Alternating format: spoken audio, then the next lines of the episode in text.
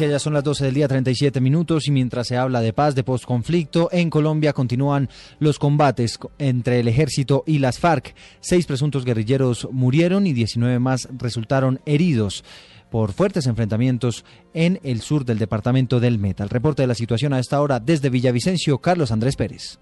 Tropas de la Fuerza de Despliegue Rápido, en una operación adelantada con la Fuerza Aérea y con inteligencia de la Policía Nacional, propinaron en las últimas horas un contundente golpe al Frente 27 de las FARC en la vereda Yarumales del municipio de La Macarena, en el departamento del Meta, donde según las autoridades, seis guerrilleros murieron, entre los cuales se encontraba alias Arquimedes, cuarto cabecilla del frente, y entre los heridos se encuentra alias Rodrigo Caete, cabecilla principal de este frente. Desde Villavicencio, Carlos Andrés Pérez, Blue Radio.